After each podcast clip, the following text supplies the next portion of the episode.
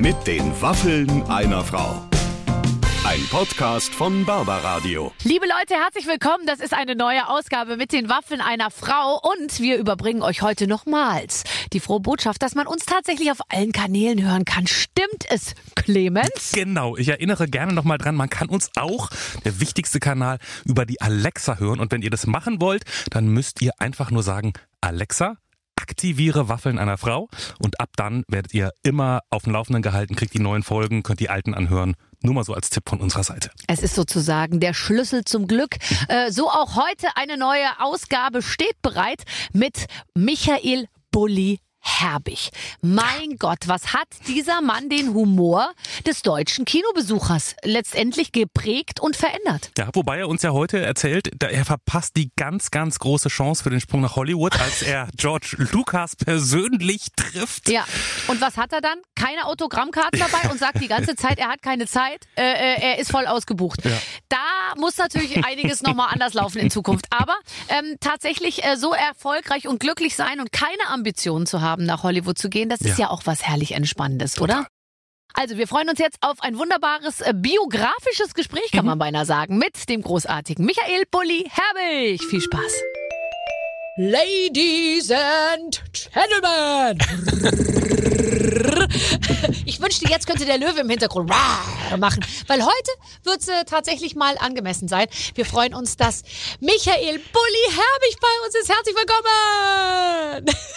genau so. So, ich mach mal so. Ja, er zeigt nee, ein Herz mit beiden Fingern. Mhm. Ja, aber bist zu Recht, weil ich war ja mal, das weißt du gar nicht, ich war ja vor vielen Jahren mal so ein bisschen in dich verknallt.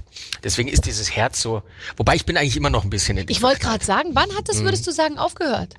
Äh, das hat, also es war, es, es fing an einem Montag an und hat am Dienstag aufgehört. Aber die Nacht war gut.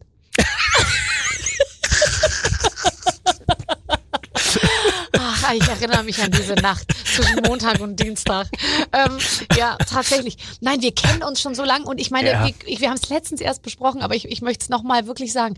Bulli, ich verdanke dir wirklich sehr viel, weil du warst in meiner ersten Folge Blondes Gift zu Gast. Keiner wollte kommen, keiner kannte mich. Du musstest kommen, weil der Produzent dir gesagt hat, du musst es machen.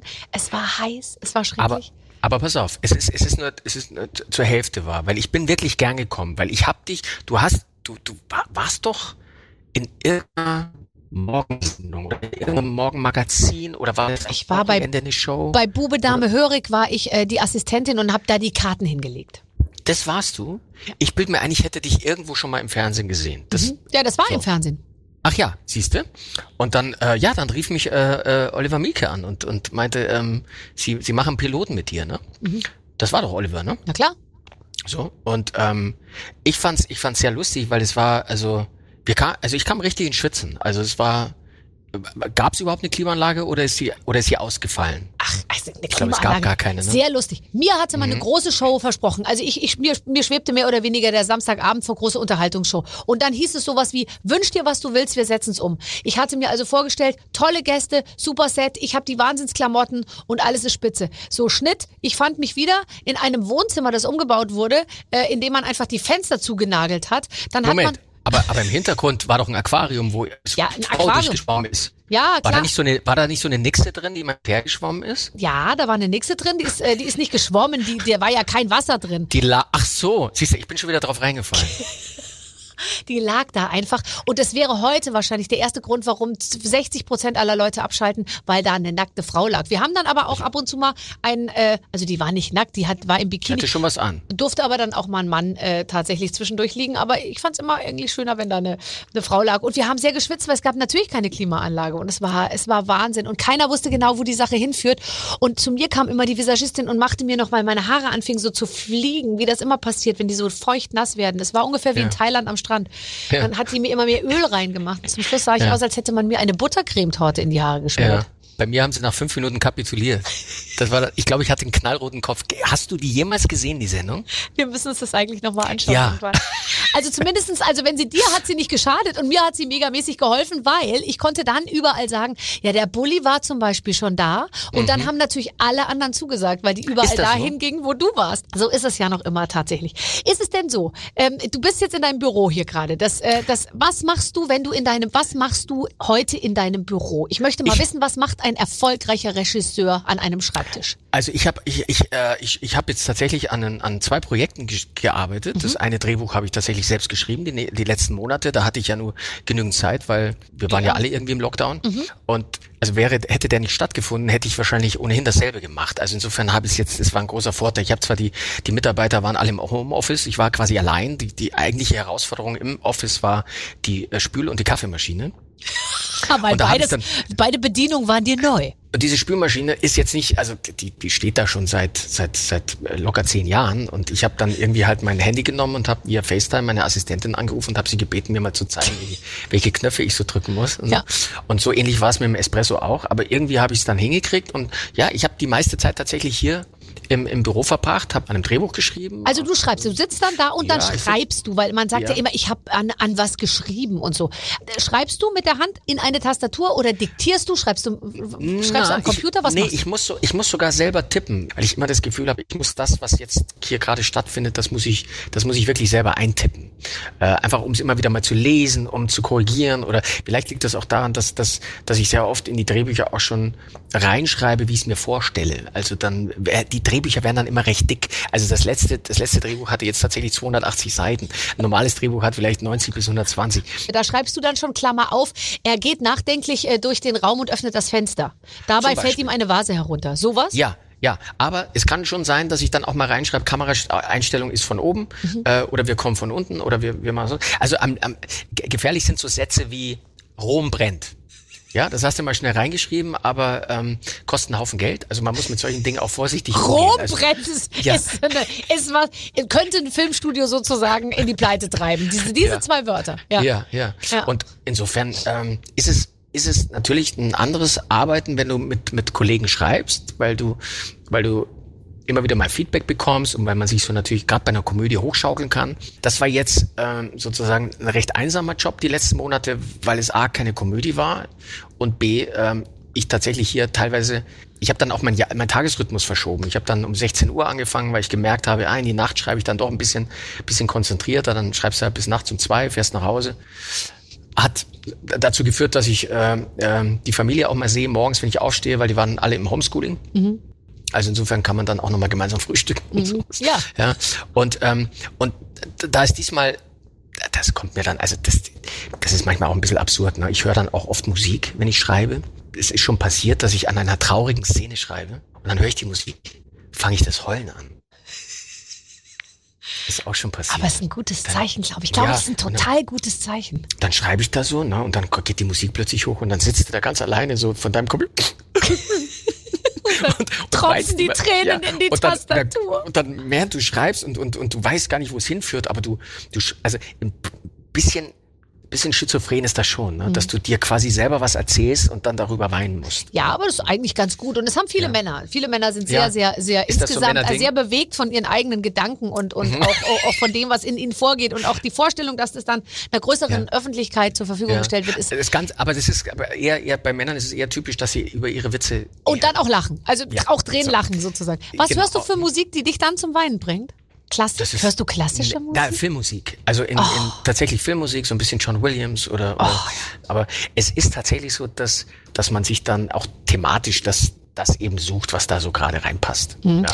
Bist du jemand, der, ähm, der, der immer so ein kleines Notizbüchlein dabei hat und sich Sachen notiert, wenn er irgendwo was sieht? Immer auf der Ähm. Suche nach Stoff? Ja, das, das, das war tatsächlich früher so. Ja, ähm, jetzt ist es so, jetzt spreche ich es halt mal ins Handy oder klar, ich mache mir schon Notizen. Ja, aber fr früher, also gerade gerade äh, naja, als wir damals die Sketchshow gemacht haben, Bulli Parade, ne, wo du dann irgendwie pro pro Staffel, ich weiß nicht, 80 bis 100 Sketche brauchst, da sind wir ja alle wie die Trüffelschweine rumgelaufen und haben uns irgendwelche Notizen gemacht und haben Leute beobachtet und äh, vom vom Postboten über über, ähm, über den Polizisten und was auch immer, also alles was irgendwie skurril war, selbst der äh, selbst der Kurier, der mal reinkam, war dann irgendwann meine Vorlage für eine Figur. Jetzt ist es eher so, dass du irgendwo sitzt. Gut, jetzt geht's wieder mit den Masken. Mhm. Wobei jetzt darf man wieder nirgendwo sitzen. Mhm. Also, äh, also es, es wurde zunehmend schwerer, Leute zu beobachten, weil sie dann angefangen haben, dich zu beobachten und dann, und dann funktioniert es nicht mehr. Na, ja. haben sich Leute wiedererkannt? Also Leute, die du so zu, also der jetzt der Kurier oder der Postbote oder halt irgendwelche Leute, die du natürlich auch vielleicht mal irgendwann verarbeitet hast in deinen Sketchen. Gibt es welche, die sich die gesagt haben, okay, jetzt mal ganz ehrlich, Bulli,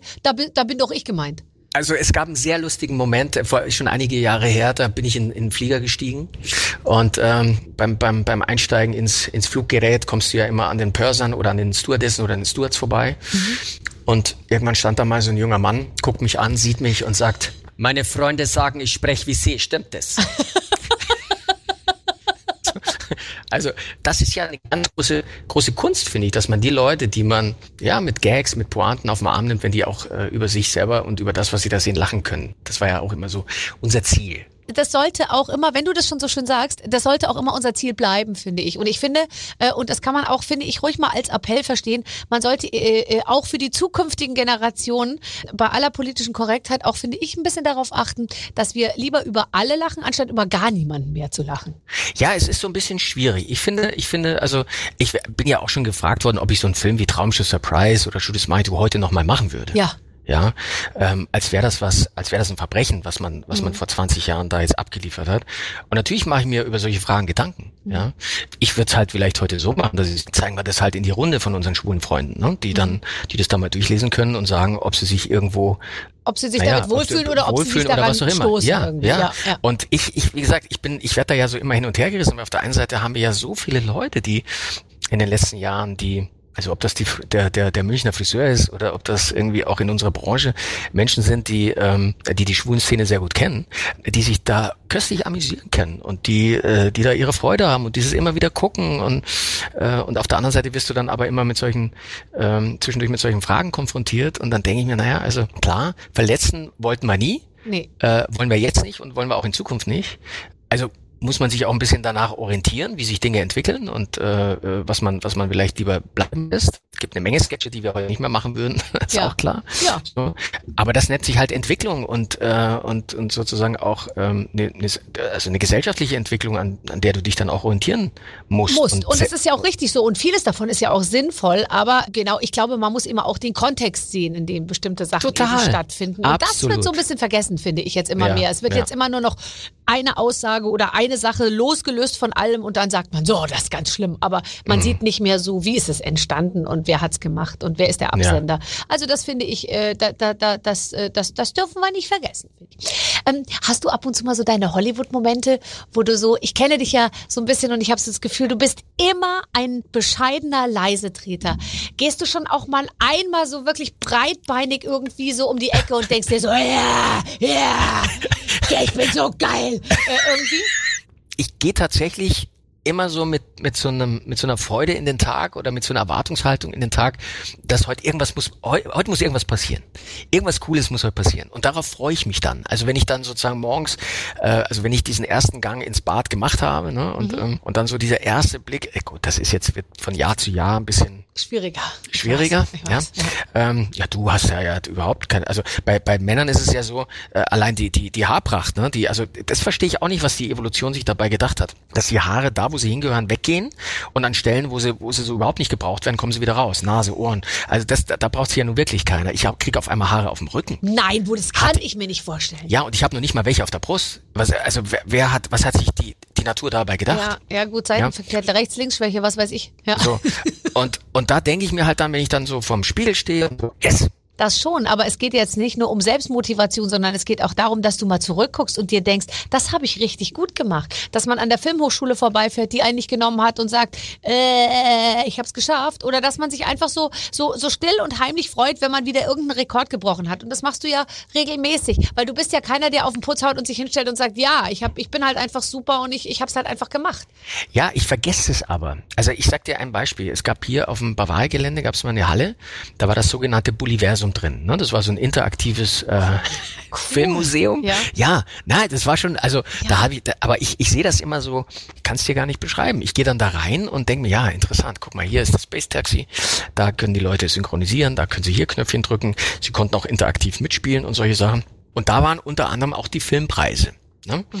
Und die haben wir da immer reingestellt, kann das Publikum die Preise auch mal angucken und ich habe die so aus den Augen verloren. Ne? Da waren so zwei, drei Vitrinen und ich habe einfach über die Jahre total vergessen, dass da 60, 70 Preise drinstehen. Ja?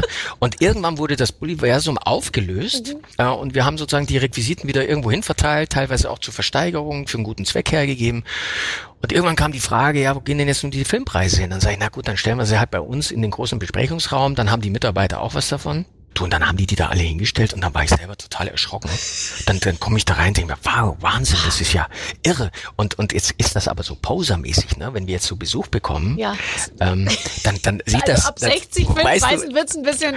So, dann ist das ja. so ein bisschen, manchmal ist mir das, manchmal fange ich dann an, mich dafür zu entschuldigen. Ja. So, ne? Ich merke dann, dass, dass wenn sowas erledigt ist, ne? Mhm. Und wenn so, so was einen Erfolg hat und du dann im Kino hockst, ohne dass die Leute wissen, dass du da bist, und du die echten Reaktionen bekommst auf deinen Film, das ist eigentlich der schönste Moment, muss ich sagen. Mhm. Und dann ich brauche, also ich weiß nicht, wie, also, weiß nicht, wie das bei dir ist. Ich bin, ich bin jetzt nicht scharf drauf, an jeder Ecke von irgendjemandem erkennt, erkannt zu werden. Nee, also im Gegenteil. Das, ich glaube, ehrlich ähm, gesagt, du bist jetzt wirklich keiner, der das Bad in der Menge nimmt, oder? Also das Nee. ist eigentlich, das ist Nein. auch nicht, musst du ja auch nicht. Ich finde, du bist ja jetzt auch nicht jemand, der sich dazu verpflichtet hat, auf dem Markt sich von allen anfassen zu lassen und ständig Selfies zu machen. Nein, also äh, da, da kommen die Masken kommen einem da jetzt eigentlich entgegen. Mhm. So, ja, also ich bin bin kürzlich mal den Kudamm rauf und runter gelatscht äh, mit Mütze, mit Sonnenbrille und so einer Maske und äh, die anderen, die, die haben, konnten mich nicht erkennen. Ich habe sie nicht erkannt, weil die Brille beschlagen war. Aber es gibt viele Momente. Ne, da, da, ich erzähle die Geschichte immer wieder gern da, am Flughafen. Da waren wir damals unterwegs mit mit Vicky und die starken Männer mit dieser Entourage. Und dann kommen zwei Damen so vorbei und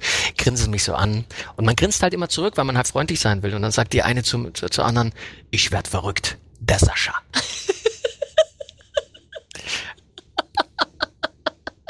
Äh, sehr lustig. Tatsächlich. Aber würdest du jetzt rückblickend sagen, in deinem Leben ist alles super reibungslos gelaufen? Oder würdest du rückblickend sagen, boah, ich bin auch schon mal ganz schön lange überhaupt mal gegen Sachen angerannt, bis es wirklich gut funktioniert hat? Na, also es gab schon so Momente, wo ich auch mal gesagt habe, komm, dann lassen wir es halt. Du hast es ja schon angesprochen, die ein sehr Wunderpunkt, ne, die Ablehnung an der Filmhochschule. Ja, okay, gut, das hast du aber So, weitestgehend reingearbeitet Äh, jetzt, würde ich ja, sagen. Ja, ja, Und ähm, ich war dann auch mal Gastdozent, ne? Und das fand ich zum Beispiel schön. Ne? Da sitzen da die Studenten und dann kam ich halt auf die Bühne, habe gesagt, so bei mir hat es ein bisschen länger gedauert. Nach 20 Jahren habe ich es halt geschafft, bin ich hier. So war war war total nett. Aber das ist dann auch, das hat dann nichts mit Genugtuung zu tun, sondern ich find's dann, auch das ist eine schöne Geschichte, ne? dass du sagen kannst, okay, du bist da irgendwann mal massiv gescheitert und äh, kommst aber ist wie so eine Heldenreise. Kommst dann nach 20 Jahren zurück und kannst sagen, okay, jetzt äh, ich kann euch ein bisschen was über Film erzählen mittlerweile. So, das finde ich ganz schön. Und ähm, und im Grunde hat vieles mit dem Scheitern zu tun. Also erstmal auf die Schnauze fallen, um dann zu realisieren, ach, die andere Ausfahrt ist eigentlich auch ganz gut. Und dann merkt man am Ende womöglich, vielleicht war es sogar von Anfang an das Richtige so, ne? Ja, der Ralf Möller war ja letztens bei mir ähm, und der hat ähm, zum Beispiel mir, weil, weil der ist ja, also so, der hat's ja von Recklinghausen nach LA und du kennst die Geschichte. Da dachte ich mir, also wie muss man drauf sein, dass man als Bodybuilder, sage ich jetzt mal, nach LA fliegt, da irgendwie am Flughafen ausgespuckt wird und dann als allererstes in so ein Filmstudio von einem Filmboss geht und sagt, hallo, ich habe sehr viel Muskeln, ich hätte Zeit, wie schaut's aus? Das hast du, hast du sowas gemacht? Weil du bist doch nicht der Typ, der irgendwie bei Filmleuten irgendwie die Tür eintritt und sagt, hallo, ich bin's, äh, ihr braucht mich. Ja, bei mir scheiterte das an den Muskeln. Ne? Also ich habe ich, ich hab jetzt nicht so, also ich habe auch nicht so ein schönes breites Grinsen. Also Ja. ich, ähm, ich, nee, ich hatte tatsächlich dann eine Erfahrung nach nach Schulz Manitou, weil da die Studios schon aufmerksam wurden. Also sie haben dann gemerkt, okay, da ist ein, ist ein Film in, in Deutschland massiv durch die Decke gegangen. Äh, der hat einen Bruchteil von dem gekostet, was äh, amerikanische Hollywood-Produktionen kosten. Und äh, den wollen wir uns jetzt mal angucken, den Jungen. So, und dann wurde ich da so durchgereicht.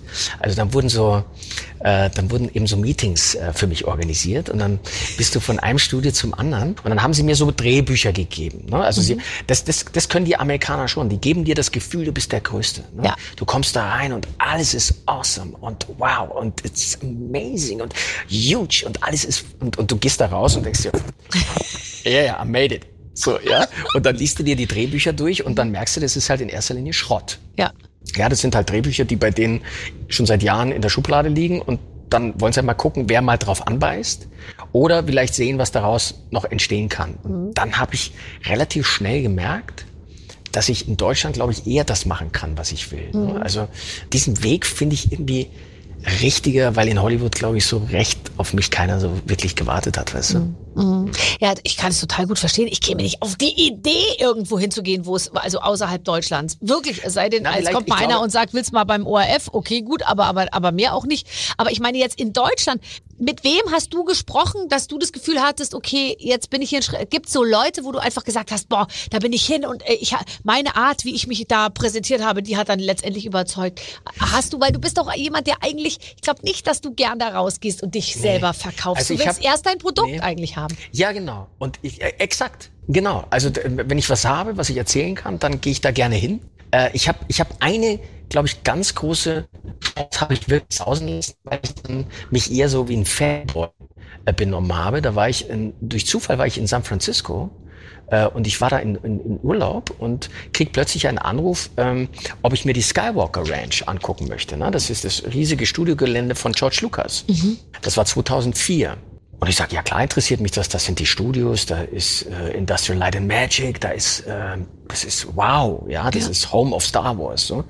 Und dann haben die das irgendwie für mich organisiert und dann kam eine E-Mail zurück, äh, oh ja, wir freuen uns, George is very excited.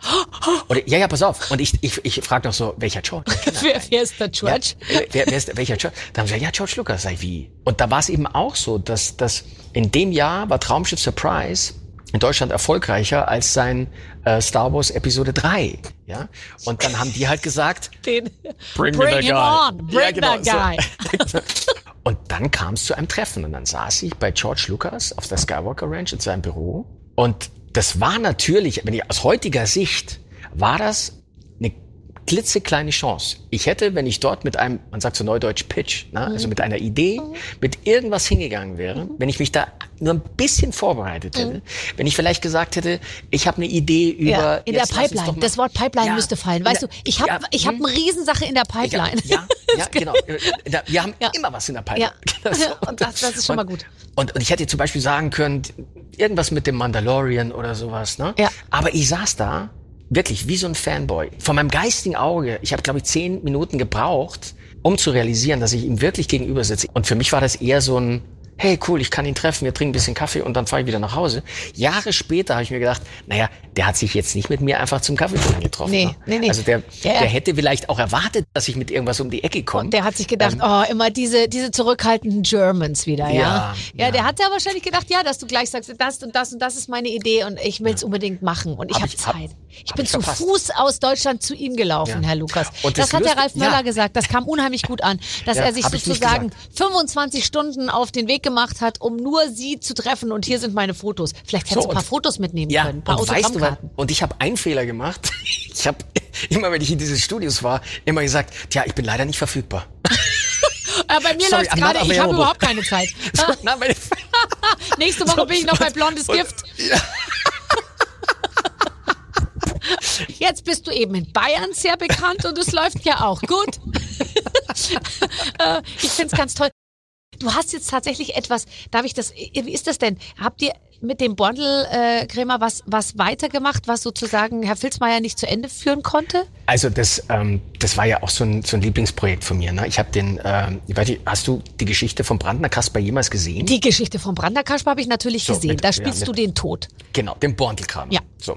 Und ich hatte so einen Spaß an dieser Rolle. Also ich werde ja oft gefragt, was ist, was, was hast du denn bisher so am liebsten gespielt? Mhm. Dann erwarten die Leute wahrscheinlich, dass ich Spucki sag oder äh, Apache oder so. Und ich sage immer der Borntelkammer. So, jetzt lief dieser Film aber außerhalb Bayerns kaum. Ne? Mhm. Ja. Hat aber in Bayern allein eine Million Zuschauer gemacht, Kinobesucher. Ne? Also ein bayerischer Blockbuster sozusagen. Nein, es war der Blockbuster und es ist vor allem auch, das fand ich toll, man konnte es auch mit Kindern gucken, die haben es verstanden, hatten und hatten keine Angst und haben aber trotzdem, das war so eine Sache, da konnte man richtig danach noch so sitzen auf dem Sofa und so, aha, aha, aha, so, so schaut's also aus. Mhm, Ja, Es war genau. toll.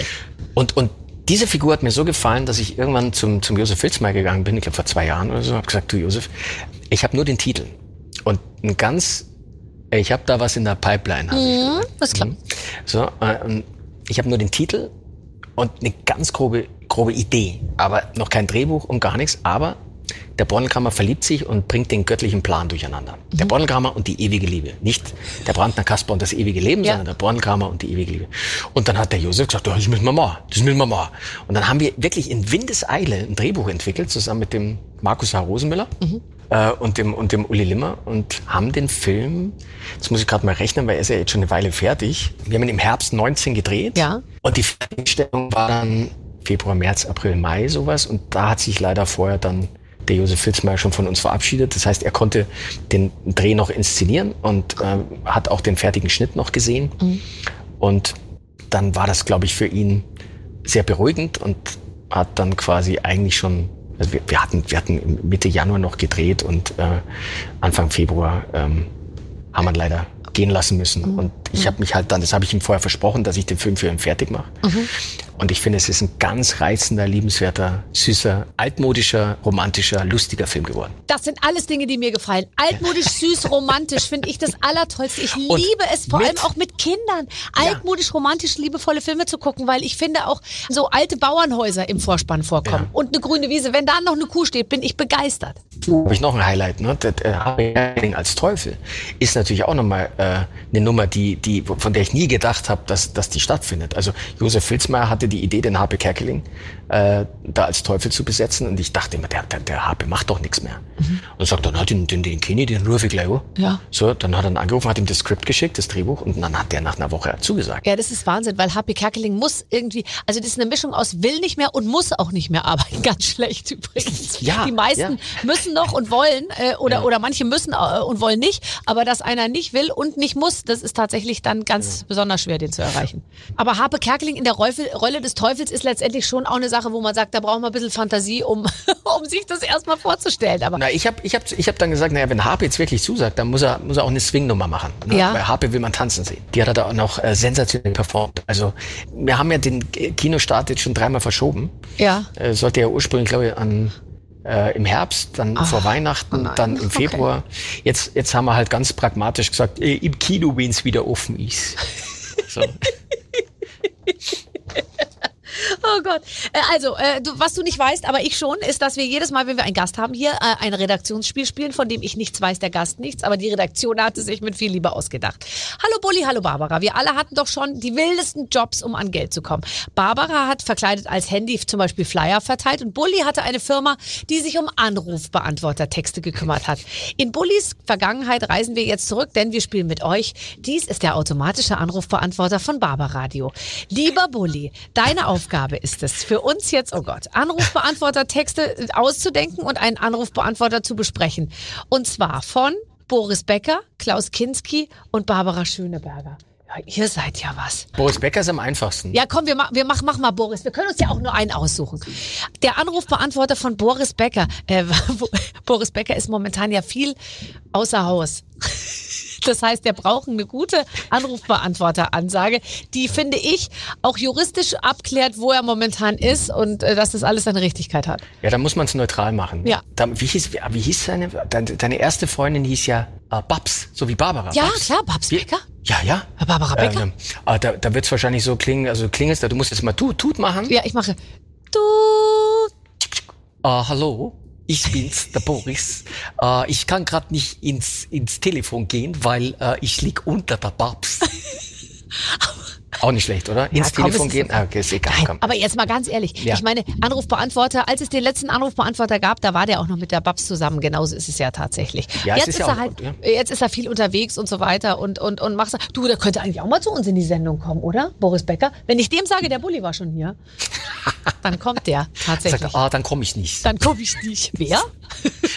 Wer? Ich meine, man wusste ja auch nicht, dass es bei dir derartig gut laufen würde. Ich meine, du hast eine Fotografenausbildung gemacht, du kommst aus, aus jetzt auch nicht Verhältnissen, wo du, wo du gesagt hast, ich warte aufs Erbe äh, und dann äh, äh blase ich Federn in die Luft. Was waren deine Vorstellungen, als du 16 Jahre alt warst, davon, wie dein Leben laufen wird? Ich habe zum Beispiel immer davon geträumt, einfach einen Mann zu haben und in einer ganz normalen Wohnung zu wohnen und einen ganz normalen Job in einer Eventagentur zu machen. Was hast du dir vorgestellt? Ich war immer so ein Träumer, das muss man wirklich dazu sagen. Ich deswegen konnte ich mich in der Schule so schwer konzentrieren.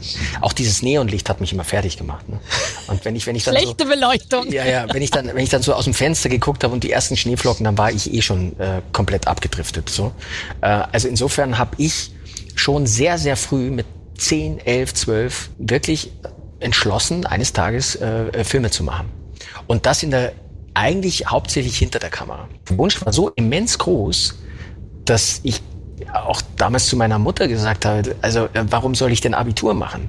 Ähm, ich, ich weiß ja schon, was ich machen will. Also ich hatte damals die Vorstellung, so mit äh, 13, 14, dass man Abitur macht, wenn man nicht weiß, was man machen will, weil man dann eben alles machen kann. Ja, ne? aber so ist es Studieren ja auch ein bisschen. Ja, Wenn ja. man Talent hat, dann muss So. man kein Abitur machen. Naja, und dann habe ich, äh, dann war der Kompromiss, den ich mit meiner Mutter gemacht habe, okay, also ab mittlerer Reife ist dann Schluss und dann, das war mein Vorschlag, dann mache ich eine Fotografenausbildung äh, drei Jahre lang, weil ich dann eben schon mit Bildern arbeiten kann. Und die Idee war dann, als Fotograf auf die Filmhochschule vielleicht Kameramannsausbildung zu machen etc., um dann irgendwann hinten äh, selber hinter der Kamera zu stehen, um die Filme machen zu können. Das war so der Plan. Also das ging zwar alles anders dann auf. Ich brauchte einen Plan B sozusagen. Ja. Aber die, die Vorstellung und diese, diese Wunsch, der war, der war groß, dass ich mir auch gar keine äh, Alternative überlegt habe. Gut, Fußball-Weltmeister wäre noch was gewesen. Ja, du warst ja auch ein sehr guter Fußballspieler. Ja, das ist ja. ja immer äh, bei auch allen, alle Männer, ne? Alle Männer Gell? sagen, Ja. sie seien äh, in Ja. der Auswahl, äh, bayerische, deutsche, je nachdem, äh, Münchner Auswahl gewesen. Und es wäre mehr oder weniger sie und Schweini auf einer und dann hat äh, sozusagen eine Knieverletzung verhindert, dass man die gleiche Karriere gemacht hat wie, wie, wie. Schweini. Aber es war so, so, Es so war eng. ganz knapp. Ja, Eine ganz knappe ja, ich Sache. habe mich, ich hab mich dann fürs Filmemachen entschieden. ne? Ja, und sei froh, sei froh, ehrlich. Ja, ja. Ja, Sonst hätte ich heute eine kaputte Hüfte.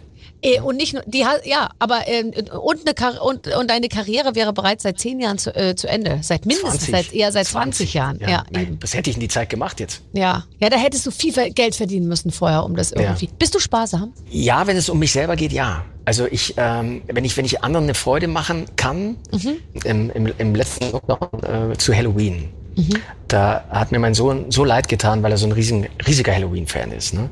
Und dann dachte ich mir, komm, also ich, äh, jetzt baue ich ihm was in den, in den Garten, den wir haben und, und habe dann irgendwie äh, äh, Bekannte angerufen, die so Ausstatter sind und habe gesagt, komm, ey, können wir da nicht im Garten so ein bisschen was, so einen Weg bauen mit Spinnennetzen und mit, also, und das wurde, das wurde, das uferte richtig aus. Ne? Das Ergebnis war, dass als, mein Sohn das gesehen hat und das einmal äh, sozusagen durchgelaufen ist, hat er sich das Ergebnis nochmal so angeguckt und meinte nur, schon ein bisschen übertrieben, oder? Ist das toll. Also irgendwie, äh, naja. Aber, Aber- da kannst du dich dann voll reinsteigern, Da oder? kann ich mich dann komplett austoben. Also wenn ich dann, wenn ich anderen eine Freude machen kann. Und vielleicht kommt daher auch die, diese, die, diese Leidenschaft fürs Filmemachen. Ne? Ich, ich, mir ist es einfach wichtig zu sehen, wie die Leute auf das reagieren, was man, was man sich ausgedacht hat, was man, was man selber zustande gebracht hat, wenn, wenn, wenn sie an den richtigen Stellen erschrecken, lachen, weinen. Das ist für mich das Größte. Da sind wir eigentlich wieder an dem Punkt, was wir vorhin schon gesagt haben. Ne? Wa- Warum macht man Dinge? Ne? Also man macht sie nicht, um äh, vielleicht im Restaurant jetzt den besten Platz zu kriegen, sondern ähm, eben um, um sozusagen sich da den Applaus abzuholen. Ja, ich glaube, du würdest den besten Platz eher ausschlagen. Ich glaube, du bist, du, du tendierst total ins Gegenteil. Nein, bitte nicht, Ich hatte- nein, ich bleib hier stehen. mal- Hören Sie ja, doch auf. Nein, genau. dann gehe ich jetzt wieder. So. Ja, genau. Ja, ich hatte, ich hatte, ich hatte mal einen Nachbarn, der war ein großer. Also bitte, ich, ich, ich kann das durchaus akzeptieren, wenn ein, ein, ich, nehme das auch zur Kenntnis, wenn jemand ein großer Autofan ist und im Keller dann in der Garage sein Porsche und sein Ferrari hat. Jeder hat soll das machen, wie er, wie er es für richtig hält. Ähm, aber dann kam er zu mir und meinte, ob ich denn mal äh, eine Runde mit ihm im Ferrari fahren möchte. Und, und ich habe wirklich überlegt, wie ich ihm das jetzt sage. Also, da- dass mir das peinlich ist. Die Vorstellung, dass wir jetzt an der roten Ampel stehen und du machst immer ja, und die Leute gucken und sehen dann den Bulli da im Ferrari sitzt. Auf dem Beifahrersitz ja, vor allem. Ich möchte das nicht. Lieber nicht. Lieber nicht. Nee, das, das stimmt tatsächlich. Aber wofür gibst du das Geld denn aus? Also jetzt mal, Also- du kaufst wahrscheinlich so, du hast wahrscheinlich so, so eine Kinogeschichte, oder? Zu Hause und dann mit so, oh, jetzt geht's Licht aus und guck, man kann auch dimmen und der Sitz geht zurück und so. Solche Sachen hast du sowas? Na, also das habe ich tatsächlich, also das, die- die- diesen kleinen Kindertraum habe ich mir tatsächlich erfüllt. Ein kleines, also bitte, wenn man jetzt Kino sagt, darf man Mhm. Nein. nicht auf so einen 800 äh, Sitze-Saal Nein, nein. Äh, denken, sondern da ist, das ist ein Raum, den habe ich mir tatsächlich so gemacht. Da passen, da sind, äh, mal, ich muss selber rechnen, sechs Stühle drin. Ja, okay. Aber, Ja. Mhm. aber schön verteilt, schön bequeme Ja, Stühle. also Also äh, 1,50 Meter Abstand natürlich. So, klar. Ja. Und dann schon eine amtliche Leinwand. Und da habe ich mir dann zu Hause auch wirklich, wie das im Kino ist, die Soundanlage hint, hinter die Leinwand teilweise, die Speaker, dann Dolby Surround. Und, und wenn du dir da jetzt ja heute eine Blu-ray oder sowas wünschst, dann hast du wirklich eine digitale Projektion. Und ich hatte teilweise, als ich das damals äh, mir eingerichtet habe, hatte ich teilweise ein ein besseres Bild als in den Kinos, wo noch äh, die Analogrollen gelaufen sind. Da war ich ein bisschen stolz drauf. Gut, heute ist es, äh, ist es, ist es, ist es. Also ich gehe da gerne rein, weil es sozusagen dann etwas ist, wo du sagst, das, das, den Traum hast du dir jetzt mal erfüllt. Das ist vielleicht das, wo, was für einen anderen der, der Ferrari ist. Für mich ist es halt das kleine Kino da unten. Ja, das kann ich gut verstehen. Was ist der beste Film, was du je gesehen hast?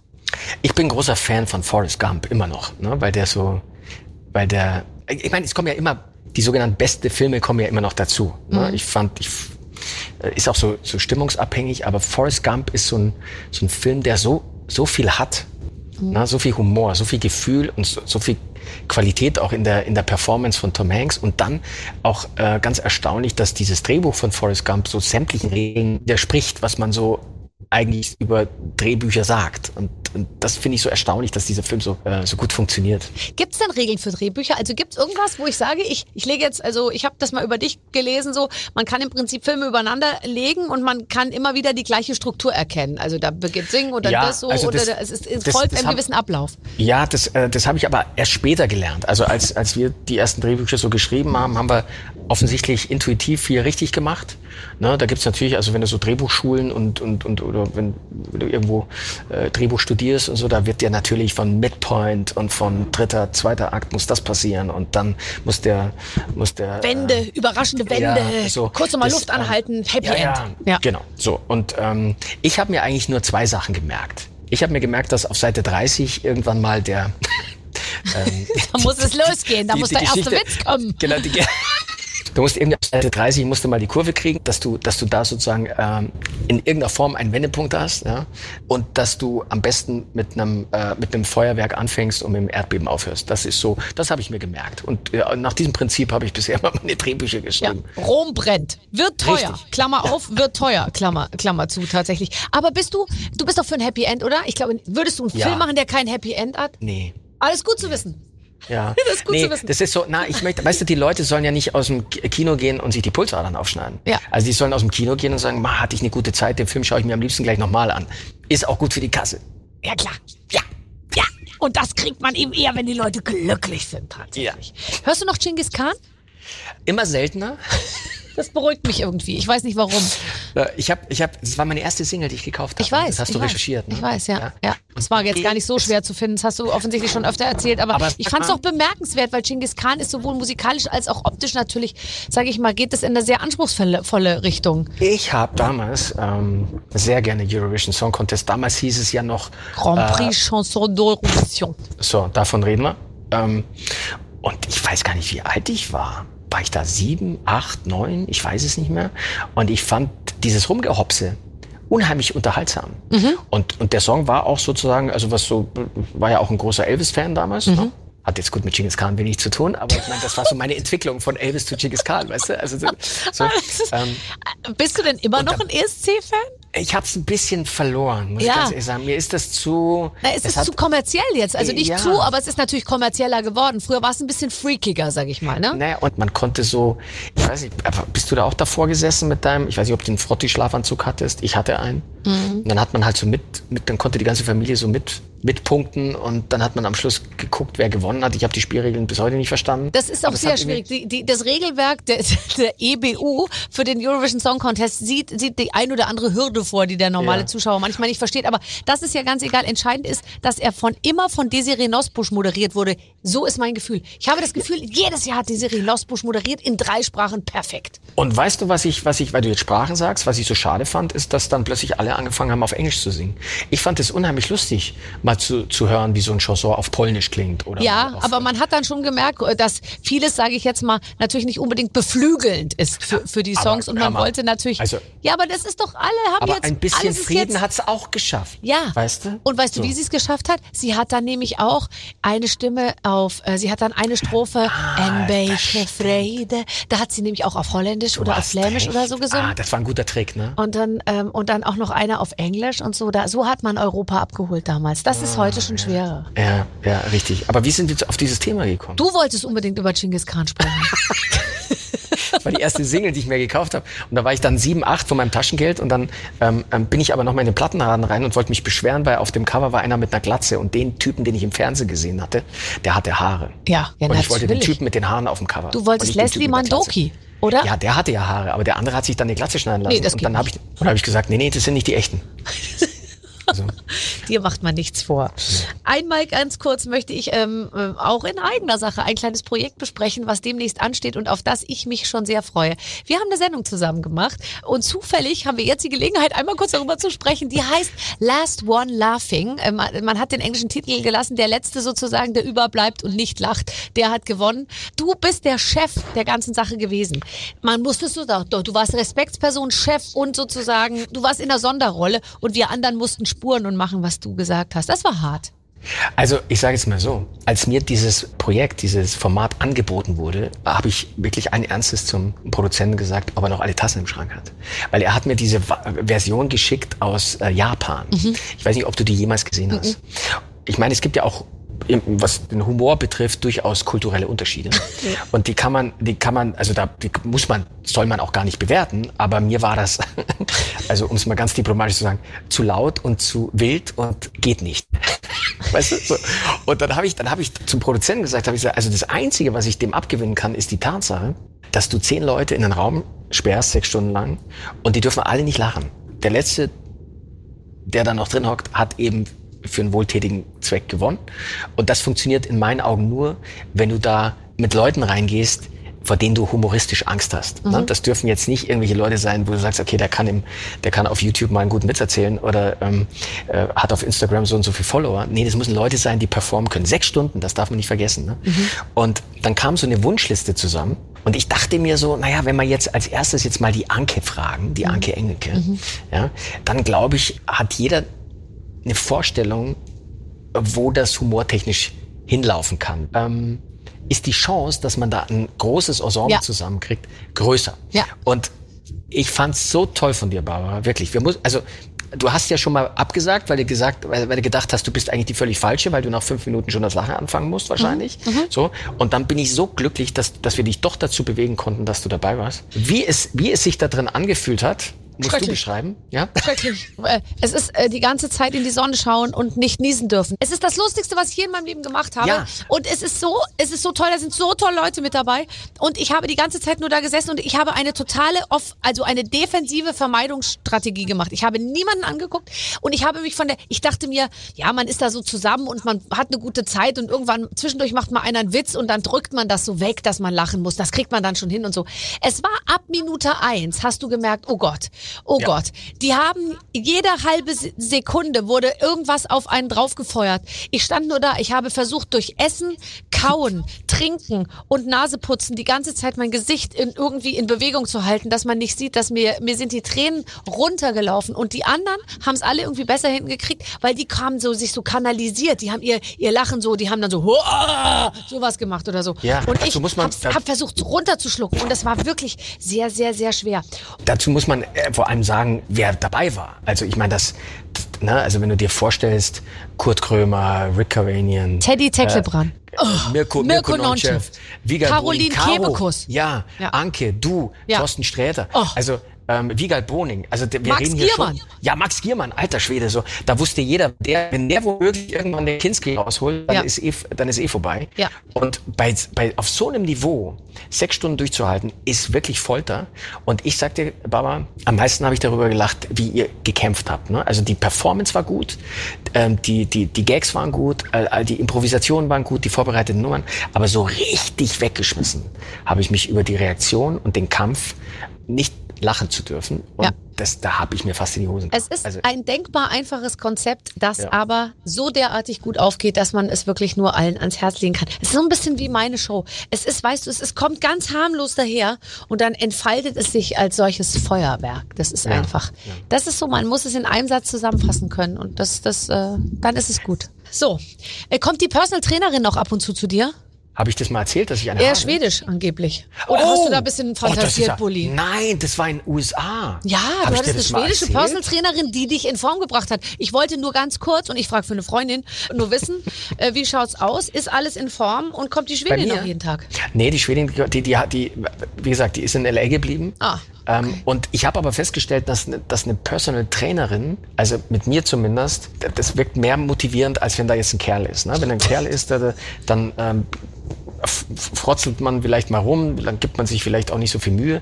Aber irgendwie, wenn dann da so eine, so eine taffe Trainerin steht, ne? weitaus mehr Muskelmasse hast als, hat als du und dich dann so anspornt und komm on, ach komm jetzt, äh, streng dich mal ein bisschen an, ist das alles, was du drauf hast und so, weißt Ja, du? ja, da wirst, da wirst du dann schon, da ist dir das dann schon peinlich, da gibst du dir schon mehr Mühe. Also das habe ich bei mir. Ich bin froh, dass sie nicht mehr da ist. Sie, sie war sehr motivierend, aber wir haben sie in Amerika zurückgelassen. Ja, Ja. wahrscheinlich äh, trainiert Ralf Möller jetzt mit ihr. Sollen sie doch machen da drüben, was sie wollen. Genau. Also, wir sind, wir sind, wir fassen zusammen nochmal. Du warst in Amerika und bist aber jetzt hier. Du machst hier weiter. Alles, was von dir kommt, auf das freuen wir uns wahnsinnig.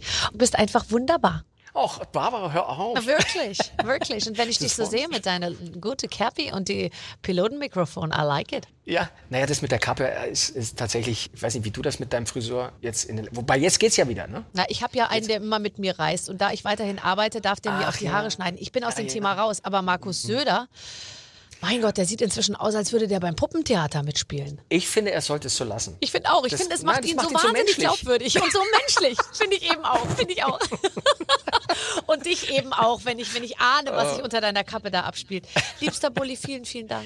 War ich schon vorbei? Ja. Können wir das irgendwann mal wieder machen? Ja, klar. Wir, ich, ich, ich erfinde mir einfach irgendeine neue Sendung. Es wird Wunderbar. Formate geben, die uns zusammenführen. Du weißt, du weißt, ich war bei deiner ersten dabei. Ja. Ich werde für den Rest deines Lebens komme Ja. ich in deine Sendung, egal was es ist. Und demnächst ist dann schon die letzte wahrscheinlich. Und da bist du dann auch wieder eingeladen. Herrlich.